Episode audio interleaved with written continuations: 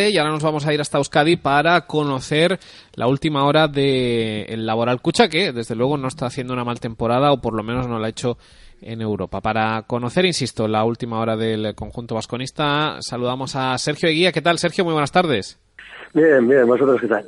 Bueno, pues aquí ya en la fase decisiva de la temporada, por lo menos para, para Gran Canaria, porque Laboral Cucha, la verdad, que ya vivió hace bueno, una semana o dos aproximadamente con esa Final Four uno de los grandes premios de la, de la campaña, ¿no?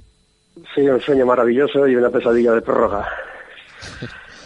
Sí, sí, una pesadilla de prórroga, pero bueno, para llegar a esa prórroga hay que estar en una Final Four y, solamente cuatro, ¿eh? De todos los que empezaron, llegaron. No, ha sido una, una, temporada maravillosa, muy poca gente pensaba o soñaba que iba, que iba a poder suceder eso a principio de campaña y la verdad es que la ciudad está entusiasmada, están como locos, el Alavés está a punto de subir a primera, o sea, el deporte Alavés este año es una fiesta.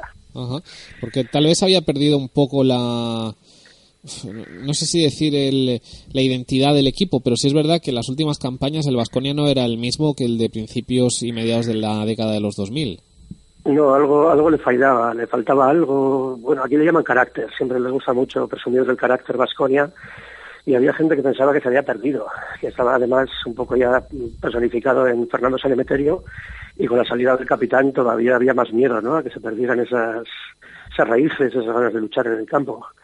Sin embargo, nos ha llegado un, titán griego que, ha demostrado que eso se puede recuperar en poco tiempo y que cuando se pone toda la carne en el asador, pues las cosas cambian, ¿no? Es, es un poco Perasovic en el banquillo, que ya fue jugador de aquel Vasconia, de, aquel carácter, eh, les ha sabido insuflar perfectamente la forma de, competir y los jugadores han respondido, han respondido muy por encima de lo que se esperaba de ellos. Bueno, Borussia es a un nivel espectacular, pero también eh, algunas sorpresas agradables, como el caso de, Darius Adams. Esta mañana, cuando estaba preparando el programa, eh, empecé a estudiar un poco el historial de Darius Adams y la verdad es que me sorprendió muchísimo eh, que un jugador nació en el año 89, o sea que no es un jugador, hombre, no, no es viejo, ¿no? Pero tampoco es un jugador de 20 años, sino que tiene ya su trayectoria. Como nadie se había dado cuenta de que había un base de tantísima calidad, porque hasta llegar a a Basconia, bueno, sí, alguna experiencia en Francia, pero de ahí para atrás ligas menores y, sin tampoco mucho protagonismo. Es que ha sido, yo creo que ha sido una sorpresa, si te descuidas, hasta para él. O sea, creo que es algo que a principio de temporada solo vio Perasovic. Eh, si te fijas en los primeros partidos, le echaba unas broncas terribles. El año pasado Darius perdía muchos balones. Había momentos en los que esa electricidad que tiene descontrolaba el equipo, o él mismo daba pases malos y el equipo se venía abajo. Y sin embargo, en las primeras jornadas de liga, eh, Perasovic estuvo muy encima, pero casi como, un maestro encima del niño, echándole broncas terribles, eh, castigándole cada vez que perdía un balón y él mismo se dio cuenta de que si era capaz de controlar eso, de, digamos las, cosas que que sumaban puntos negativos en su juego, conseguía controlarlas y vamos a ver un jugador completamente diferente y hoy en día, por los rumores, lo están disputando la mitad de los grandes clubes del, continente. Sí, sí. O sea, ha sido una sorpresa grata y, yo creo que hasta él mismo eh, se ha encontrado en pues a un nivel en el que no, no estaba acostumbrado, no pensaba que podía estar tan rápido. Y es que, de hecho, eh, hasta el mismo Perasovic, porque, bueno, la gente dudaba un poco que fuese a pasar lo mismo que, que en Valencia, una buena campaña y después pues un bajón, pero no, no, eh, parece, parecen hechos a la medida, ¿no? Eh, después de la salida de, en su momento, Dusko Ivanovic, como que nadie se encontró a gusto con nadie, pero ahora ha llegado en un momento en el que Perasovic es mejor entrenador que, en la anterior ocasión y el Vasconia, pues casi que lo que he dicho, ¿no? Que uno al otro pegan perfectamente.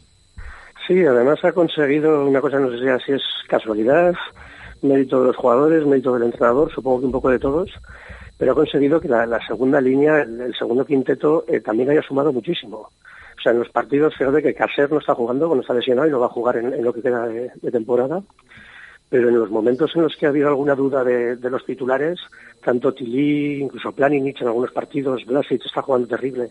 Y, la, a Hanga, que vamos a decir de Hanga, que, era un jugador cedido el año pasado, y ahora está en el segundo mejor quinteto de la liga. O sea, ellos también han dado un, paso adelante que, ha servido para reforzar todo el trabajo que estaban haciendo las, supuestas estrellas del equipo. Bueno, y ahora, eh, para lo que nos interesa, por decirlo así, para este playoff, ¿qué se va a encontrar Gran Canaria? ¿Qué, clase de equipo? ¿Un equipo ya conformado con la Final Four o, con ambición? ¿Qué, toca ahora? Yo creo que no, yo creo que la Final Four, el partido con Fenerbahce fue un palo muy gordo, porque les costó digerirlo, de hecho perdieron los, los dos, los dos partidos siguientes, pero el otro día se le ganó en el partido del Manresa se ganó sin jugar bien y creo que se están rehaciendo mentalmente, se están volviendo a concentrar. Y tampoco creo que Borussis les vaya a permitir mucho más. O sea, si le ves en el campo, bueno, lo decía Obradovich, ¿no? que es un base más, y la verdad es que echa broncas a todo el mundo, le habla a todo el mundo, abraza a los, árbitros, les habla a los árbitros. O sea, tiene un carácter que no permite que la gente se, se despiste y creo que en esas ganas que tiene de demostrar lo que no se le permitió en el Madrid va a arrastrar a todos los demás. Y luego con los dos bases eléctricos semilocos que, que disfrutamos, pues también es, complicado que, que no se juegue al 100%. Lo que sí, lo que sí es verdad es que la forma de jugar del Vasconia ya la conoce todo el mundo. O sea, supongo que Aito, que, que es un maestro y, y, y, una divinidad de esto del baloncesto, sabe de sobra lo que se va a encontrar. Un equipo que juega a un ritmo altísimo, que presiona muchísimo en defensa y que, que, intenta disfrutar en ataque y meter los más puntos posibles. Claro, cuando sabes lo que va a hacer, pues un poco como con el Barça de Guardiola. Cuando ya sabes lo que van a hacer, le puedes poner remedio. Bueno, por cierto, que eh, van a estrenar un documental de, ahora que lo dices, de Aito García Reneses, que bueno, seguro que está muy interesante. Los compañeros de Movistar eh, Plus, además creo que es esta semana el, el estreno de, de, ese documental que, vamos, puede estar francamente bien. Mira tú lo que ha crecido Gran Canaria, ¿no? ¿Quién se iba a imaginar que Aito García Reneses, un entrenador de esas características, iba a acabar en este club? Pero bueno.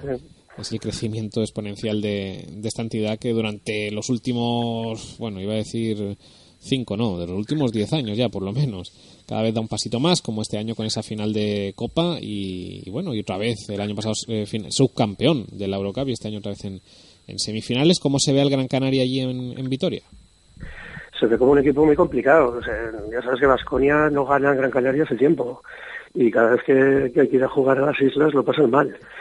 Eh, y se ve como un equipo muy sólido, como un equipo muy bien dirigido, como un equipo que, que es un grupo bastante conjuntado y que además tiene muchas alternativas. Y, y si a ello le sumamos además la, la, experiencia que tienen muchos de los jugadores, pues en realidad no sé si decir que da miedo, pero muchísimo respeto. Mm. Siempre, de... La serie del cuarto contra el quinto siempre suele ser de las más igualadas. Claro, claro, claro, por supuesto. O sea, al final de la liga cada uno está en el sitio que, que le corresponde, ¿no? Después de 40 jornadas no, hay sorpresas. Y además aquí, pues eso, contamos mucho con que los bases pueden desdibujar el partido porque juegan de una forma un tanto anárquica o un tanto diferente, pero bueno, vosotros tenéis bases que, que han estado en mil batallas, o sea, tampoco se van a dejar sorprender a estas alturas de la película. Bueno, pues veremos qué es lo que pasa. A finales de esta semana primer partido, el domingo el segundo aquí en Gran Canaria, una serie que al mejor de tres partidos eh, decidirá quién es el semifinalista de esta Liga CB, por lo menos por este lado del cuadro. Sergio Guía, muchísimas gracias y, y mejórate. Vale, a vosotros, suerte. Venga, hasta luego.